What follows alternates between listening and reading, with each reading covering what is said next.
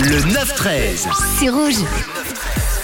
Et on ce vendredi, les amis, sur Rouge, dans ce 9-13, on va parler d'une problématique. Il y a une certaine problématique, on connaît les pénuries euh, d'iPhone, c'est sûr qu'elle est réelle, mais, mais, mais, on va s'intéresser à un internaute qui a écrit son petit récit. Lundi à New York, à 1h45 de matin, alors qu'il venait d'acheter 300 exemplaires d'iPhone 13 à l'Apple Store de la 5e avenue, il a eu une mauvaise surprise. Peu après, peu après après avoir regagné sa voiture avec euh, trois grands sacs remplis de smartphones, un autre véhicule s'est arrêté près de lui. Et là, au moment où il voulait rentrer, deux malfaiteurs euh, sont sortis de la voiture en face et ont exigé les précieux sacs. La victime s'est alors défendue, mais elle a reçu quand même pas mal de coups au visage. Les voleurs se sont ensuite euh, parvenus à subtiliser un des deux sacs contenant son 25 smartphones. Il s'est donc fait voler son 25 iPhone, un butin qui équivaut quand même à à peu près 100